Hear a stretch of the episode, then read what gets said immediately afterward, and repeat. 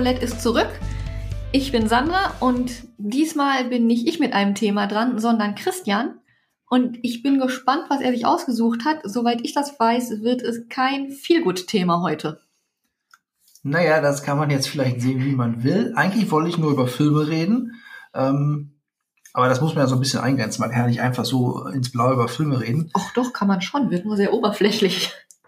Genau. Und ich glaube, oberflächlich ist das Thema jetzt heute nicht. Ähm, denn wir reden heute ein bisschen über verstörende Filme. Titanic.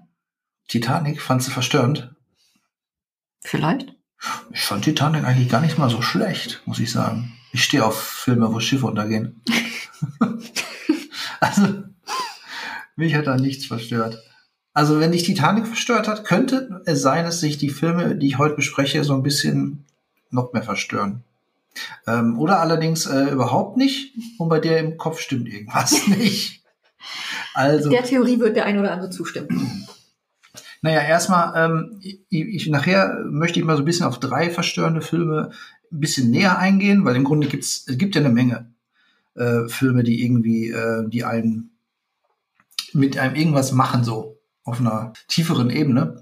Ähm, ich finde aber generell verstörende Filme, also mich verstört jetzt nicht, wenn man irgendwie einen krassen Horrorfilm guckt, einen Splatterfilm oder so, wo es halt irgendwie grafisch übertrieben gewalttätig wird. Also das ist nicht die Art von verstörenden Filme, die ich meine, die man, äh, solche Filme kann man schwer, schwer ernst nehmen oder so, oder die sind einfach so weit entfernt von der Realität, so dass die drüber. Einen, genau, also wenn jetzt irgendwie äh, irgendwo gesplattert wird ohne Ende. So viel halt, Blut hat der Mensch nicht. Ja, also, oder auch irgendwie so Hostel-Torture-Porn-Sachen oder so, Human Centipedes-Zeug äh, und so. Äh, ist zwar alles irgendwo ein bisschen krank, würde ich sagen, könnte man sagen. Aber richtig verstören tun die mich jetzt persönlich nicht. Zu realitätsfern. Genau. Ich finde nämlich auch die drei Filme, auf die ich gerade eingehe, haben eigentlich einen sehr engen Bezug zur Realität. Und ich glaube, da, da ist halt der Ansatz, dass die halt einen mitnehmen und mehr als irgendwelche krassen Horrorfilme oder so. Ich möchte aber dann auch noch mal ein bisschen darüber reden, ähm, warum man sich solche Filme überhaupt antut. Weil, Weil man es vorher nicht weiß. Naja, also es geht, ne? Bei manchen Filmen weiß man auch schon vor, was auf einen zukommt. Ja. Vielleicht nicht in dem Ausmaße, aber auch wenn ich dir jetzt die drei Filme hier erzähle, die du alle drei nicht kennst, soweit ich weiß, ähm, und du dir danach angucken würdest, wüsstest du, was auf dich zukommt. Ja, gut. Genau, und ähm, dann kann man halt immer sich noch fragen, warum tue ich mir sowas überhaupt an, wenn ich danach richtig fertig bin? Und wenn ich danach einfach mal wirklich eine Dusche brauche, quasi, weil ich mich echt, kann. Ja, genau. Im besten, im schlimmsten Fall kriegst du halt auch Albträume davon, was auch passieren kann. Ich würde damit anfangen gerne, da, was für Filme einen denn so in der Kindheit verstört haben, weil da ging es ja eigentlich los. Und ich denke mal, wir haben beide vielleicht mal in der Kindheit den einen oder anderen Film gesehen, der unserem Alter jetzt nicht so ganz entsprechend war. Ja. Du hast mir schon so ein bisschen vorhin was erzählt, ähm, aber die Story fand ich schon gut. Ja, weil der einzige, der mir einfällt, ist ähm, Clockwork Orange tatsächlich. Mhm. Guter Film von Stanley Kubrick aus den 70er. Möglich. ist so. Ich habe ihn einmal gesehen. Da war ich 13. Und der hat mich echt nachhaltig verstört, zumindest für eine Weile. Ich habe mir immer vorgenommen, ihn nochmal zu gucken. Aber irgendwie bin ich da nicht wieder zugekommen, weil er mir auch nicht wieder über den Weg gelaufen ist und ich generell nicht so der große Filmegucker bin. Mhm. Ich würde, also du hast ihn aber auch so zufällig gesehen im Fernsehen, hast ja. du gesagt, ne? Ja. Ich weiß nicht, ob heutzutage ein 13-Jährigen der Film noch verstören wird, weil der natürlich auch optisch jetzt ein bisschen so gealtert ist, ob man den dann noch so für ernst nehmen kann, ist mhm. die Frage. Ist aber in meinem Fall ja auch schon mehr als zwei Jahre her. Aber so knapp mehr als zwei Jahre, ne? Wie gesagt, der Film ist halt auch schon älter jetzt, wenn er aus den 70er ist, ich weiß gar nicht von wann genau. Anfang 70er. Ähm, ich habe ihn auch damals, glaube ich, ich habe ihn mit 15 und 16 gesehen. Ähm, der hat mich jetzt nicht verstört, aber er ist schon, auch für seine Zeit war er auf jeden Fall auch ein extrem, naja, soll ich sagen, harter Film. Aber vom Thema her eher so der härtere Tobak oder schwere Kost, würde ich jetzt mal sagen. Ich kann mich auch nicht mehr an allzu viel erinnern, aber. Und konntest danach nicht schlafen oder was hatte ich dann so fertig gemacht? Ähm, also zumindest nicht gut für eine Weile. Hm. Okay, aber du weißt nicht ganz genau, wo es dich quasi mental Nee. fertig gemacht hat und später im Verlauf deines Lebens auch noch äh, zerstört hat. Ich glaube nicht, dass ich bleibende Schäden davon getragen habe. Ja, das kann aber auch sein, dass du einen Film siehst, äh, der bleibende, wenn du zum Beispiel als Kind, das ist zwar jetzt ein Horrorfilm, aber wenn du S geguckt hast, mit zehn oder so, hast du, glaube ich, auf Clowns danach auch nicht mehr so viel Spaß. Das Ja? kann passieren. Ja, das kann, glaube ich, gut passieren. Ähm, Aber wie gesagt, ähm, ansonsten ist ja S ja auch kein verstörender Film, wie ich finde.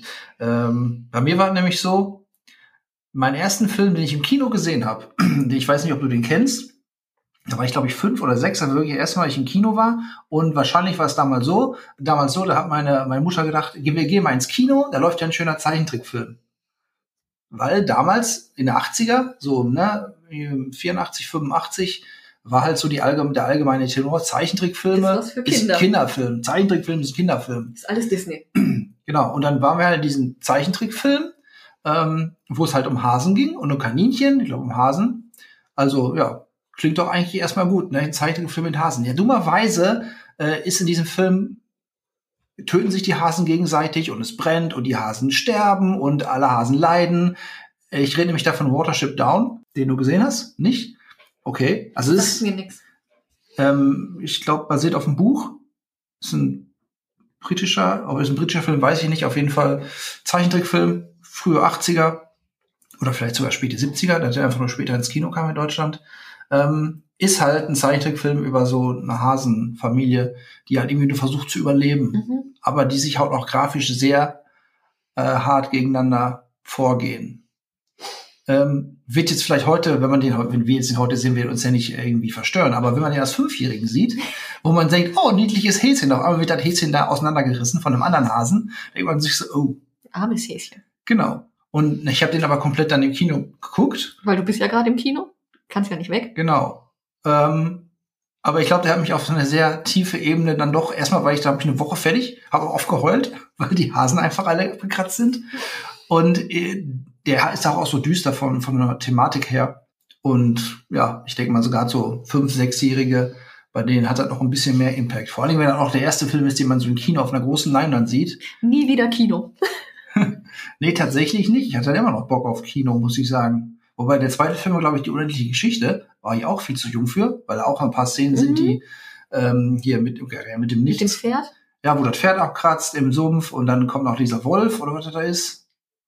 Äh, und das Nichts ist ja auch jetzt irgendwie, also ich finde damals, dass äh, generell in der 80er die Kinderunterhaltung schon sehr viel Düsterer. düster war als heutzutage. Genau. Heutzutage hast du irgendwie alles schön bunt. und- Teletubbies.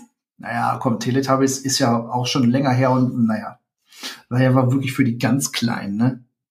Die, die sind dann psychisch natürlich auch ein bisschen kaputt gegangen dran.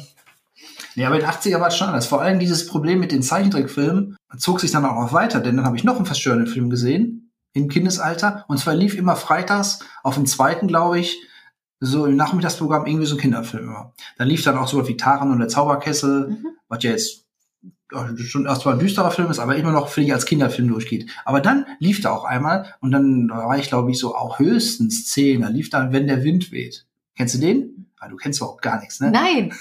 Bist du denn, du bist auch ungefähr in den 80er groß geworden. Ja. Ah, Aber ich bin Okay, vielleicht habe ich einfach, vielleicht habe ich einfach viel zu viel Fernsehen geguckt. ähm, aber da lief auch ein Zeichentrickfilm im Fernsehen. Und den, den zieht man sich natürlich rein, wenn man eh nur drei Programme hat damals. Dann freut man sich über jedes, jeden Film, der kommt. Und wenn der Wind weht, ist auch, glaube ich, ein britischer Film und handelt von einem Ehepaar in, ich weiß nicht, Kriegszustand, auf jeden Fall so eine Art kalter Krieg und dann fallen halt Atombomben. Und- Atombomben. Ja, Im oder einer, Kinderfilm. ja, oder einer, es ist kein Kinderfilm gewesen, es ist einfach nur ein Zeichentrickfilm gewesen. Warum lief der dann? Ja, weil damals jeder gedacht hat, Zeichentrickfilm, juhu, zeigen wir den mal im Kinderprogramm. Er ist natürlich auch ein wichtiger Film, ne, weil ist halt so gegen Atommacht und so Atomkrieg. Ähm, aber man sieht halt in dem Film im Grunde das Ehepaar, das so ganz langsam vor sich hin vegetiert und krepiert und halt am Folgen der Strahlung halt dann irgendwann sterben. Ja. Spannend. Also ist auf jeden Fall ein guter Film. Auch ein sehr guter Soundtrack hier von David Bowie.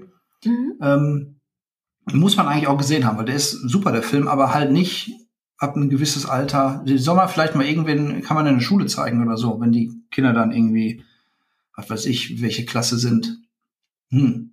Und auch vielleicht auch nicht jedem Kind, weil einige wird das bestimmt nachhaltig doch ein bisschen schädigen.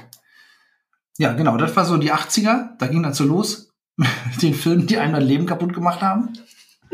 Äh, und das könnte ich natürlich noch ewig weiterziehen, weil man hat ja immer noch später Filme geguckt, ob es jetzt Alien war, viel zu früh oder Rambo. Also alles. Wie gesagt, früher war man, glaube ich, auch nicht so zimperlich. Ähm, sieht man ja, was daraus geworden ist, ne? Wir. Ja, der, der hätte auch schlimmer kommen können, ne? Ja. Vielleicht muss man einfach auch früh genug abgehärtet werden. Dann endet man wie Elisabeth Bathory. Ja, aber die hat sich ja keine Filme reingezogen. Nee, aber Vielleicht sie ist ich mal- abgehärtet worden. Vielleicht hätte ich mal ein, zwei Filme gucken müssen, dann wäre es vielleicht besser Ist von geworden. ihrem Onkel abgehärtet worden. Mhm. Ja, tatsächlich. Gibt es überhaupt einen Film über Bathory? Ja, die Blutgräfin von 2009. Okay, nie was von gehört, aber ist der gut? Weiß ich nicht. Der, also, der klingt, ich glaube, der ist nicht gut. Also es gibt mindestens einen. ist bestimmt so Richtung Torture-Porn, oder? Oder ist das mehr so ein Historiendrama? Ja, Okay. eher in die Richtung. Naja, kann man, kann man sich ja trotzdem Hollywood. vielleicht mal. Okay. Gut, ähm, den habe ich auch nicht auf meiner Liste von den verstörenden Filmen hier. So, ich habe hier nämlich drei Filme. Ich habe eine bunte Mischung zusammengesammelt. Aus verschiedenen Jahren und aus verschiedenen äh, Ecken. Und zwar habe ich einmal einen russischen Film, einen französischen Film und einen US-amerikanischen Film. So, und du hast gesagt, du kennst keinen davon.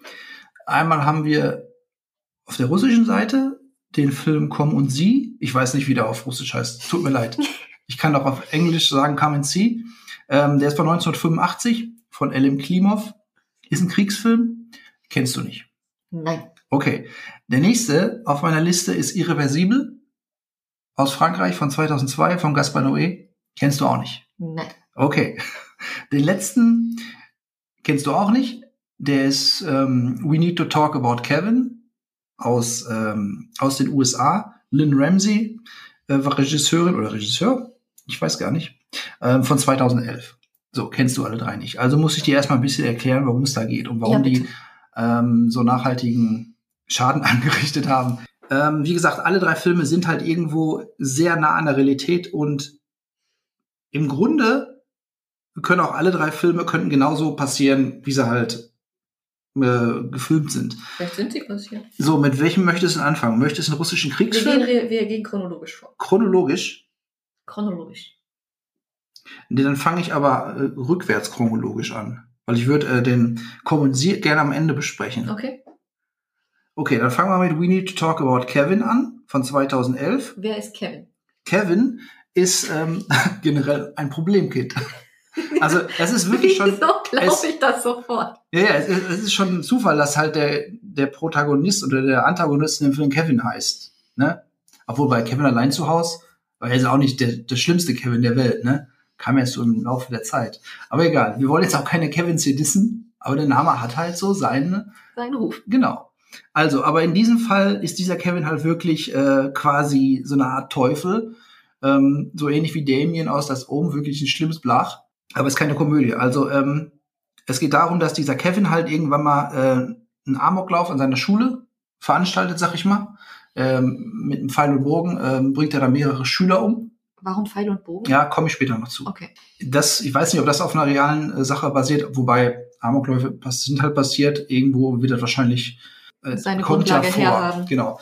Ähm, und jetzt in dem Film geht es halt zum einen darum, wie halt die Mutter, gespielt von Tilda Swinton, natürlich wie immer herausragend, wie sie halt damit umgeht, dass ihr Sohn halt Amok gelaufen ist. Und dann wird auch in Rückblicken erzählt, quasi, wie es dazu gekommen ist.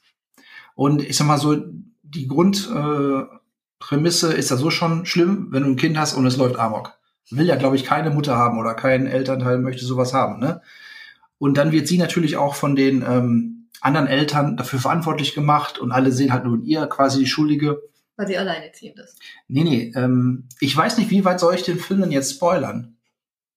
Ich, will- ich will nicht komplett spoilern. Mhm. Also ich mal so, ähm, sie hatte noch einen Ehemann. Okay. So, und jetzt, ähm, das ist ja, wie gesagt, schon schlimm genug, dass ein Kind halt Amok läuft, aber was in dem Fall der wahre Horror ist und wo ich sag mal, das ist ein Drama, der Film. Aber für mich ist der Film tatsächlich eher ein Horrorfilm und ist, wenn ich sagen würde, was ist so der härteste Horrorfilm, den du gesehen hast, würde ich tatsächlich sagen, We Need to Talk About Kevin, weil es geht halt darum, Tilda Swinton ist da, bevor sie schwanger wird, so eine erfolgreiche, ich glaube, sie ist eine Fotografin, reist viel durch die Gegend ähm, und hat dann so ein ziemlich erfülltes Leben und dann wird sie, glaube ich, ungewollt schwanger und, und kriegt halt dann diesen Kevin.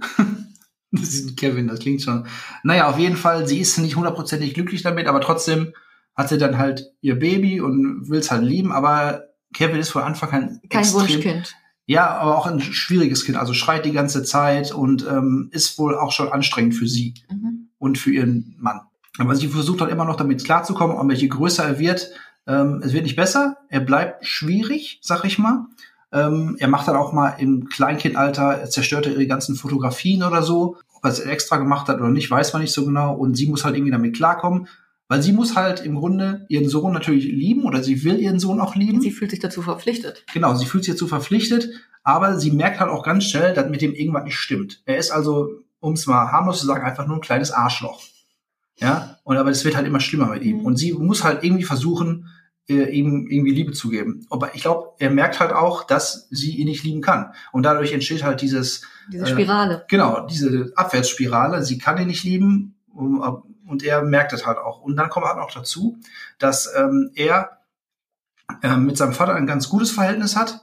Und ähm, wenn die Mutter halt äh, dem, dem Vater oder dem Ehemann erklärt, so, Kevin ist so und so, glaubt er ihr das nicht, weil ähm, zu ihm Ist ja ganz ja, anders. die kommen super klar und er und Kevin, je größer er wird, wird er auch immer manipulativer. Mhm. Also er spielt die beiden auch gegeneinander aus und damit der Vater auch ähm, nie denkt irgendwie, dass Kevin ein schlechtes Kind ist und so. Und das wird wirklich immer extremer in dieser toxischen Beziehung der beiden. Und da finde ich, ist schon der wahre Horror drin, wenn du als Elternteil ein Kind hast, wo du einfach merkst, mit dem Kind stimmt, äh, dem Kind stimmt was nicht, aber ich muss es halt lieben. Aber du merkst halt, der Kind, das Kind hasst im Grunde das Eltern, den Elternteil und das Elternteil kann das Kind auch nicht richtig lieben. Ne? Das ist halt schon schlimm genug. Und dann, ja, ähm, wird's halt auch immer, es spitzt sich zu. Ähm, Kevin tut halt auch seiner kleinen Schwester dann schlimme Sachen an, bis es halt in diesen Amoklauf Mhm. ähm, mündet. Ja, ähm, wegen Pfeil und Bogen hat es noch gefragt. Genau. Ne? Das ist nämlich eigentlich, das ist fast schon eine ironische Stelle. Irgendwann ist Kevin mal krank und ähm, Tilda Swinton, also seine Mutter, liest ihm dann eine, eine, eine Einschlafgeschichte vor. Und da ist wirklich auch der einzige Moment im ganzen Film oder in dem ganzen Leben, wo Kevin so quasi, wo er so Liebe spürt. Weißt du, er ist krank, er möchte äh, betüdelt werden und sie gibt ihm dann, äh, sie kümmert sich um ihn. Und da ist wirklich das Gefühl, die beiden sind jetzt quasi, jetzt ist alles gut. Mhm. Und dann liest sie ihm halt diese Geschichte von Robin Hood vor Mhm. mit Pfeil und Bogen und alles ist gut. Und ab da ist er halt, wird er so ein bisschen Pfeil und Bogen-Fan. Und der Vater schenkt ihm dann auch noch eine Ausrüstung und äh, üben dann richtig schön. Und er ist halt wohl auch begabt und ist dann wirklich, will wirklich einen Crack im Bogen schießen. Naja, und dann ähm, gipfelt's dann halt in diesem Amoklauf, der dann auch ähm, noch ein bisschen weitere Kreise zieht. Mhm. Genau, und ich finde es halt da wirklich so verstörend, weil es wirklich eine super reale Situation ist. Ne? Der, gut, der Amoklauf an sich passiert auch, aber passiert natürlich jetzt nicht so oft. Nee, aber die Familienkonstellation. Genau, richtig. Das ist ähm, das, was echt wirklich unter die Haut geht in dem Film. Also da wünsche ich natürlich niemanden, dass man in so eine Situation kommt, wenn man äh, ein Kind hat, das man nicht lieben kann. Ja, gut, aber ich glaube, das hat sich ja schon mit der Schwangerschaft abgezeichnet, ne? Ja, mm, ja, aber ich, vielleicht meinst du, also siehst du jetzt, glaube ich, eher dann so die Mutter als Schuldigen? Ich meine, du hast den Film nicht gesehen. Das hat nichts mit schuldig zu tun, aber ich glaube, das hat ja, weil sie ja schon von vornherein das Kind nicht wollte. Ja, aber es passiert ja öfters, dass man Kinder als Unfall, sag ich mal, kriegt, Mhm. kriegt und das artet ja nicht immer in sowas aus, ne? Nein, aber es hat ja schon Einfluss darauf, wie du dem Kind gegenüberstehst. Mhm. Das Naja. hat nichts mit der Persönlichkeit des Kindes Ja, zu tun, aber mit deiner Einstellung dem Kind gegenüber. Ja, und wenn das Kind das halt spürt und dann selbst vielleicht noch so gewisse Züge hat, Ja. dann schaukelt sich das alles so auf, ja. Also deswegen finde ich auch dieser Horrorfilm-Vergleich, der Kevin ist halt in dem Film wirklich wie Damien, als wenn er vom Teufel besessen ist. Ja. Ja. Und das hat halt nichts mit Schuld oder Unschuld zu tun. Das hat halt nur was damit zu tun. Das ist dann so. Ja. Also, wie gesagt, nachdem man den Film geguckt hat, fühlt man sich definitiv nicht gerade gut. Obwohl er toll ist, also super gespielt, ne? Schauspieler äh, John C. Riley als äh, Ehemann und Vater von Kevin. Alles super. Ähm, eigentlich muss man den Film auch mal gesehen haben. Also solltest du dir vielleicht mal Kommt auf angucken. die lange Liste nicht gesehener Film. Ja, aber dann fragt man sich halt immer, gucke ich mir jetzt äh, Sonntagabends, gucke ich mir jetzt irgendwie so einen verstörenden Film an oder gucke ich mir irgendwie eine leichte Komödie an? Dann bin ich eher bei verstörenden Filmen. Ah, okay. Na gut, gut Leichte. Komödien sind nicht meine, meine Stärke. Das Problem ist, ich stehe selten vor der Frage, was gucke ich überhaupt, weil ich selten überhaupt gucke. Hm. Na, da kann ich dir noch ein paar Tipps geben. Also we need to talk, we need to talk about Kevin, ähm, wenn sich den irgendjemand äh, anschauen will. Äh, man kann ihn wohl streamen bei Amazon. Ähm, allerdings muss man dann so einen Channel dazu buchen, aber kann man auch kostenlos eine Woche testen so und dann wieder kündigen. Habe ich nämlich auch gemacht. Ja, weil es gibt den tatsächlich nicht so einfach irgendwie auf Blu-ray zu kriegen, habe ich gemerkt, leider. Aber egal. Ähm, so, das wäre quasi der erste Film gewesen, der jüngste Film in der Liste ähm, aus Amerika. Und generell würde ich sagen, dass die richtig verstörenden Filme Nicht aus, Aus Amerika anderen. kommen. Genau. Da ist alles noch ein bisschen weich gebügelt äh, oder seich gespült. Weich gespült, Mhm. wäre das richtige Wort, genau. Ähm, aber ich denke mal da, weil Amokläufe bei denen ja auch, ne, ich will jetzt nicht sagen gang und gäbe sind, aber auf jeden Fall ein großes Thema. Ähm, da passt äh, der Film auf jeden Fall ganz gut rein. So, dann springen wir jetzt einfach mal über den großen Teich nach Frankreich. So, und in, Frankreich kommen natürlich auch ein paar harte Filme her. Ich weiß nicht, ob du Martyrs gesehen hast. Wen? Martyrs? Nein. Okay. Äh, Der ist aber wirklich Richtung Horrorfilm und auch sehr grafischer Horror. Im Zweifelsfall ist die Antwort immer nein. Ja, ich merk schon. Also irgendwann, ähm, ja, du hast Titanic gesehen. Wow. Nicht freiwillig. Wenn man einen Film in seinem Leben gesehen haben muss, ist es Titanic. Nicht Titanic. Nein, okay. Okay, also wir sind jetzt in Frankreich 2002. Da hat Gaspar Noé einen Film gemacht, der nennt sich äh, Irreversible. Ist wahrscheinlich von der Liste hier der Film, den die meisten Leute kennen. Oh. Also er ist relativ auch starmäßig besetzt mit äh, Monica Bellucci und Vincent Cassel, wenn Ja. man ihn so ausspricht. Ja. Ähm, und er ist eigentlich, er ist relativ berühmt berüchtigt für eine sehr lange, explizite und wirklich sehr schonungslos äh, gefilmte Vergewaltigungsszene, so in der Mitte Ach, des Films. Davon Ach, hast du schon erzählt. ja, ich habe dir erzählt, aber im Grunde geht's nicht darum. Also wie gesagt, diese Szene ist wirklich sehr unerträglich gefilmt, 15 Minuten ohne Schnitt. Ähm, das ist so im Grunde, ähm, wenn jemand äh, den Film erwähnt, dann ist das immer so der, ich will jetzt nicht sagen Selling Point oder so, aber das ist so, dafür ist der Film eigentlich bekannt, aber das ist nicht der Nicht die Story. Genau, und nicht der eigentliche Sinn des Films. Die hat noch eine andere sehr grafische Szene. Ähm, will ich aber auch nicht näher auf eingehen, weil die ist auch relativ Was hart. ist denn die Story? Okay, also es geht darum, Monika Bellucci wird halt vergewaltigt und ähm, ihr Freund Vincent Cassel ähm, will es quasi den Täter zur Strecke Mhm. bringen. Aber der Film läuft rückwärts ab. Also im Grunde wie Memento, Mhm. den hast du aber gesehen, ja? Ich weiß, worum es geht. Also im Grunde läuft der Film rückwärts ab. Also du siehst am Ende halt, wie er im Grunde den vermeintlichen Täter zur Strecke bringt, Mhm. auf sehr unschöne Art und Weise. Und dann läuft der Film rückwärts. Das heißt, du hast im, so im letzten Drittel ungefähr die Vergewaltigung und ganz am Ende endet der Film halt so, und das ist der verstörende Punkt, endet total im Happy End. Mhm. Ähm, das heißt, am Ende des Films ähm, geht's dem, diesem Paar, die beiden Super. geht's gut, alles ist schön und du weißt halt, okay, der Film hört jetzt so auf. Aber, eigentlich fängt er so an. Genau, und das ist halt der, der, ich sag mal, der, der Mindfuck, den du da halt von kriegst von dem Film. Mhm. Der äh, nimmt einen ziemlich mit. Und natürlich ist es auch ein bisschen anstrengend zu gucken, dass der Film rückwärts läuft. Also er läuft nicht rückwärts im Sinne Also von, Szene für Szene. genau, die Szenen sind halt nacheinander geschnitten. Es gibt auch jetzt mittlerweile, ich glaube, der kam letztes Jahr raus, ein neuer Cut davon. Der ist chronologisch geschnitten, was allerdings total sinnlos ist, weil er dadurch eigentlich die Idee des Films Das kaputt macht. Alleinstellungsmerkmal, was Genau. er hat. Weil dann hast du einfach einen Film, am Anfang ist alles äh, schön, dann ist eine Vergewaltigung, hast du quasi so einen äh, Revenge-Flick. Ähm, ich, hat Gaspar Noé hat wohl gesagt, er wollte den Film einfach nochmal auf eine andere Art und Weise zeigen. Ähm, aber ich denke mal, er wollte einfach ein bisschen größeres Publikum abzählen, weil das rückwärts gucken ist natürlich auch nicht einfach und vorwärts gucken kann ja eigentlich jeder. So, aber der Witz des Films oder der Witz im Anführungsstrichen ist natürlich dann komplett weg. Aber so, wenn du dann den Film guckst ähm, und am Ende ist alles total schön und dann ist die, die ähm, letzten Szenen, quasi die ersten Szenen des Films, sind halt auch super schön gefilmt, so Sommer Du und gehst halt mit so einem schönen viel gut wieder ja, du weißt nicht genau, was du fühlen sollst. Das ist ein ganz komisches Gefühl. Also du weißt nicht, okay, fühle ich mich jetzt gut, weil ey, bei denen ist ja alles prima. Denen geht's voll gut, da passiert ja nichts Schlimmes. Aber du weißt so, ja, das, was das Schlimme ist, das passiert ja noch. Oder ist schon passiert. Das, was geschehen immer. ist, passiert ja noch. Und von da ist der Film auf jeden Fall interessant, weil er diesen, diese Gedankenspiel in einem auslöst. Mhm. Ja. Und von daher ähm, macht er auf jeden Fall was mit einem. Er beschäftigt einen. Ja. Und nicht nur aufgrund von diesen zwei sehr expliziten Szenen. Nee, definitiv nicht nur daher. So, ja, äh, Gaspar Noé hat auch noch ein paar andere äh, sehr interessante Filme gemacht, die aber nicht so verstörend sind wie Irreversible, wie ich jetzt finde. Aber wie gesagt, wenn man sich da ein bisschen näher mit französischen Filmen auseinandersetzt, trifft, äh, trifft man sowieso über kurz oder lang über Noé. Gibt's auch nirgendwo jetzt, glaube ich, zu streamen, muss man sich tatsächlich irgendwo kaufen. Sollte man aber machen. So, aber wie gesagt, in dem richtigen Cut von 2002 und nicht in diesem neuen Cut von letzten Jahr. Also für mich ist, hat, erinnert das so ein bisschen, abgesehen von dieser Erzählweise, sondern von der Story her, mhm. an Prisoner. Prisoner? Prisoner. Welchen meinst du? Ich meine nur Prisoners.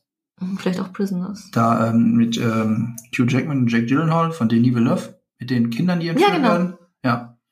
Ja, nein. nein, das. Von der Story her doch. Ja, aber da wird auch keiner vergewaltigt, oder? Nee, aber mit der entführt. Rache. Ja, okay, aber so ein Rache-Thema ist ja nun gar nichts. Äh, ja in jedem zweiten Film gibt es ja quasi eine Rache-Geschichte. Ich mag das Ende von Prisoners. Ja, der Twist ist gut am Ende, auf jeden Fall, ja. Ja. Aber ich sag mal, Prisoners ist halt wirklich Mainstream, auch wenn ich den mag, ist es komplett Mainstream. Und ja.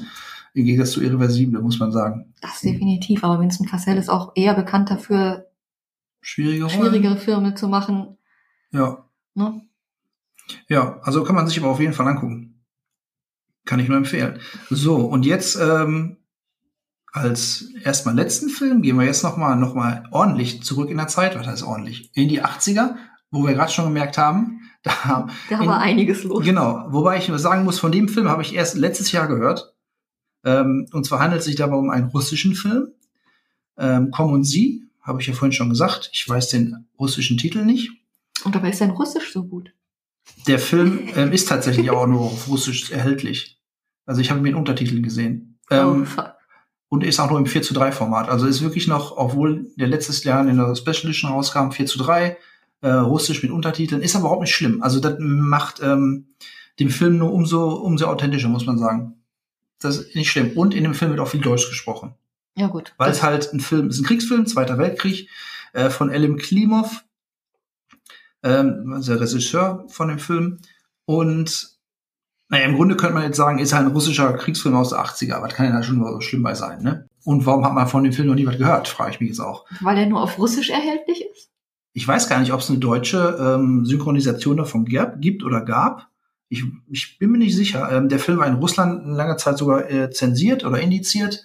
Ja, ich weiß gar nicht genau warum. Ähm, es geht halt im Grunde so um diesen Partisanenkrieg, dass halt äh, die äh, SS-Truppen äh, Ende des Zweiten Weltkriegs in Russland einfallen oder ich weiß nicht, ich habe nicht genau auf dem Schirm, wann das war. Auf jeden Fall während des Zweiten Weltkriegs und ähm, dort haben halt die ähm, äh, die SS-Kräfte äh, haben halt diese Taktik der verbrannten Erde mhm. umgesetzt, wo sie halt von Dorf zu Dorf gezogen sind und alles haben. abgefackelt haben, genau.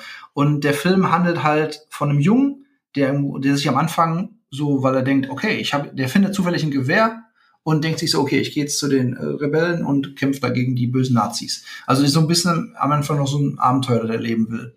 Ähm, aber er merkt halt relativ schnell, ist halt gar Krieg ist halt doch nicht so lustig, wie er sich das, das vorstellt. Halt ne? Kein Kinderabenteuer.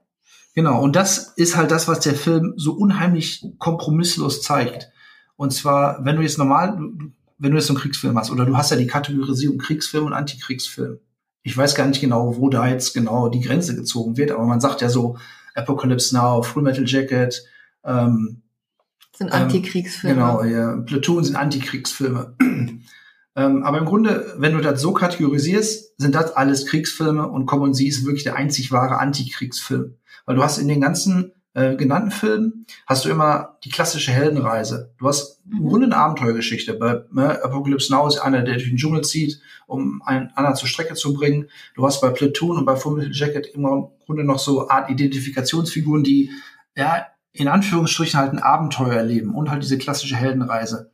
Und dann hast du bei Komm und Sie halt nicht. Du hast zwar diesen Jungen, der halt im Grunde auch eine Reise mitmacht, aber da ist halt überhaupt nichts Heldenhaftes und kein bisschen Heroisches dran. Ähm, du siehst einfach nur, wie der Junge kaputt geht und leidet an der ganzen Sache. Immer mehr. Genau. Und muss man auch sagen, ich, den Darsteller habe ich gerade auch nicht auf dem Schirm. Kennt wahrscheinlich sowieso keiner jetzt äh, so richtig den Namen. Ähm, der war damals 13 oder so, als er den Jungen gespielt hat. Ähm, du siehst im Film wirklich, die haben den auch chronologisch gefilmt damals, also ne, mhm. ist nicht irgendwie äh, in der falschen Reihenfolge, dass der Junge am Anfang wirklich relativ normaler Junge ist und am Ende wirklich, als wenn er gar keine Seele mehr hat. Also er, er lebt da Sachen mit, er, er, lebt Sachen äh, im Krieg oder halt ähm, im Zusammenhang mit dieser verbrannten Erde-Taktik der äh, SS-Soldaten. Also er lebt da wirklich unfassbare Grausamkeiten. Die werden in dem Film gar nicht mal so explizit gezeigt.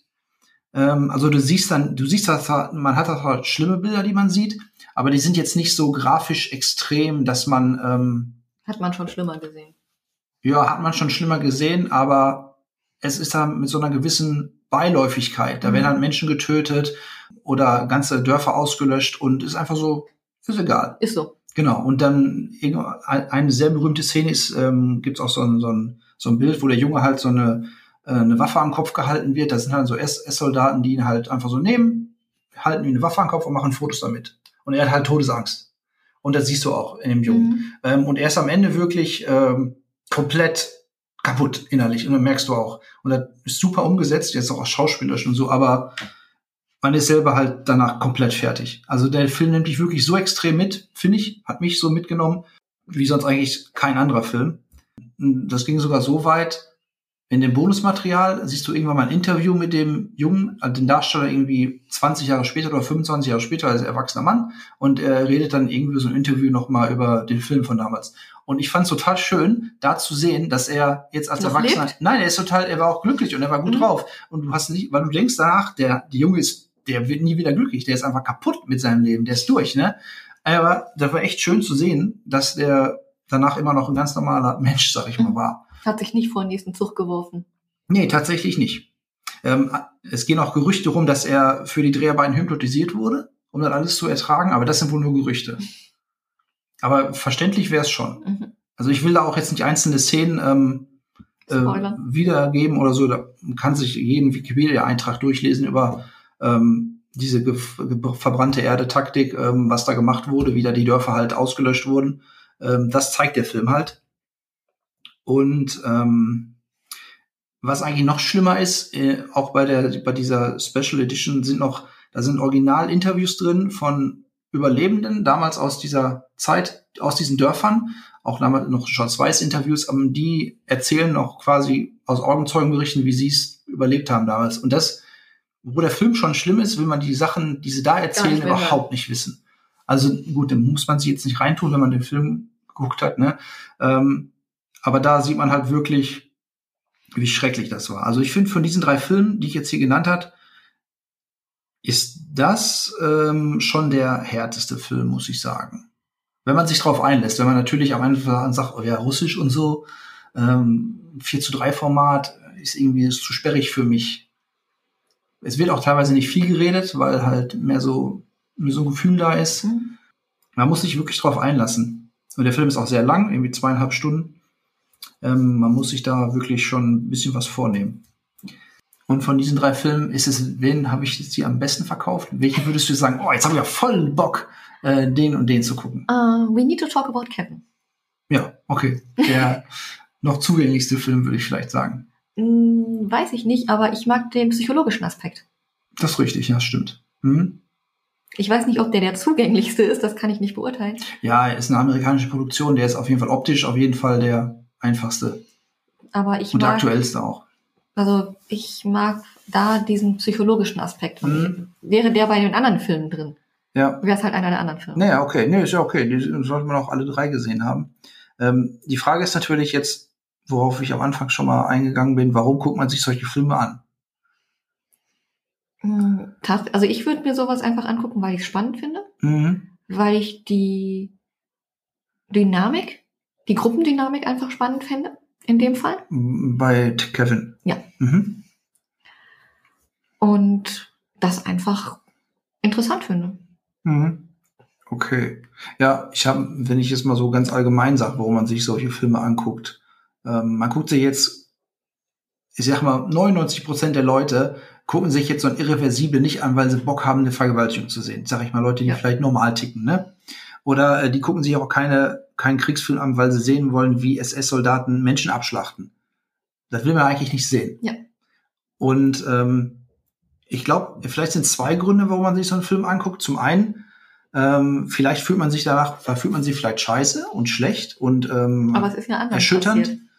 ja, genau. Man fühlt sich teilweise vielleicht, denkt sich so, oh, manchmal meckern wir zwar über sein eigenes Leben so, alles ist scheiße, ne? Wir haben Corona, Lockdown und so, boah Gott, wir haben es ja so schwer, ne? Aber dann denkst du so, ja, okay.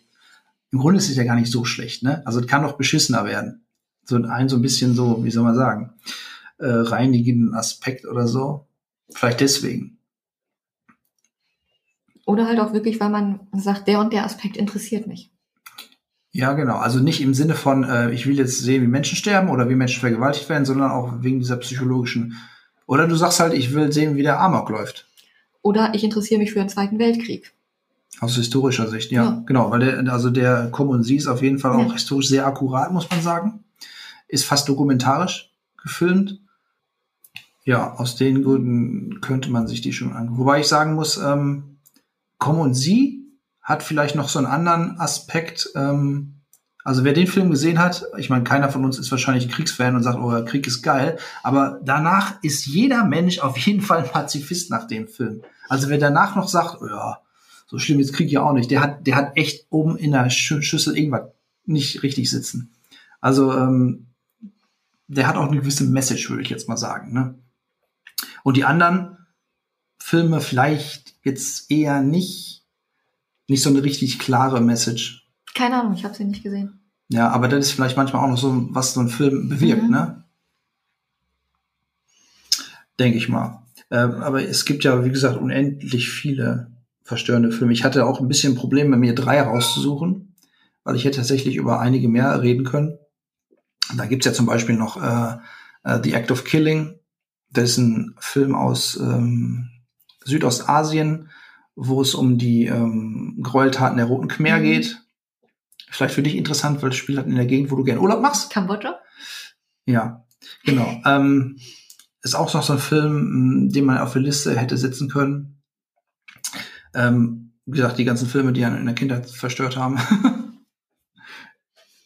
Aber aus anderen Gründen. Wobei, wie gesagt, wenn ich als, wenn ich 85 im Kino gewesen wäre und Watership Down nicht gesehen hätte, sondern Komm und Sie gesehen hätte, ich glaube, dann wäre ich von der nächsten Brücke gesprungen. Wobei kann natürlich auch sein, dass man dann als Kind sowas gar nicht so, Verarbeitet. so real wahrnimmt, ne, wie so ein Film mit Ja gut, Häschen. aber trotzdem. Ich glaube, der wäre nicht gut nicht. gewesen für dich. Nee, nee, auf keinen Fall. Das ist, ist ähm, ich weiß noch nicht, ich weiß nicht genau, wann man den Film sehen sollte. Ich glaube, der ist ab 16, 16. freigegeben. Ja, ich denke mal, äh, also wie gesagt, hat ja mehr so einen pädagogischen Hintergrund, da könnte er schon funktionieren. Ich hätte jetzt gesagt ab 16. Ja. Ja, ich glaube, Schindlers Liste damals habe ich mit 14 gesehen, da war auch im, im Kino mit der Klasse. Ähm, aber auch so ein, auch wenn so Schindlers Liste, der ist ja auch hart und zieht einen runter, aber trotzdem ist das, weil er ein positives Ende hat Ja. und auch viel Hoffnung vermittelt und so, ist das halt, ist, auch wenn es jetzt hart klingt, ein viel gut Film, Mhm. im Gegensatz zu den anderen.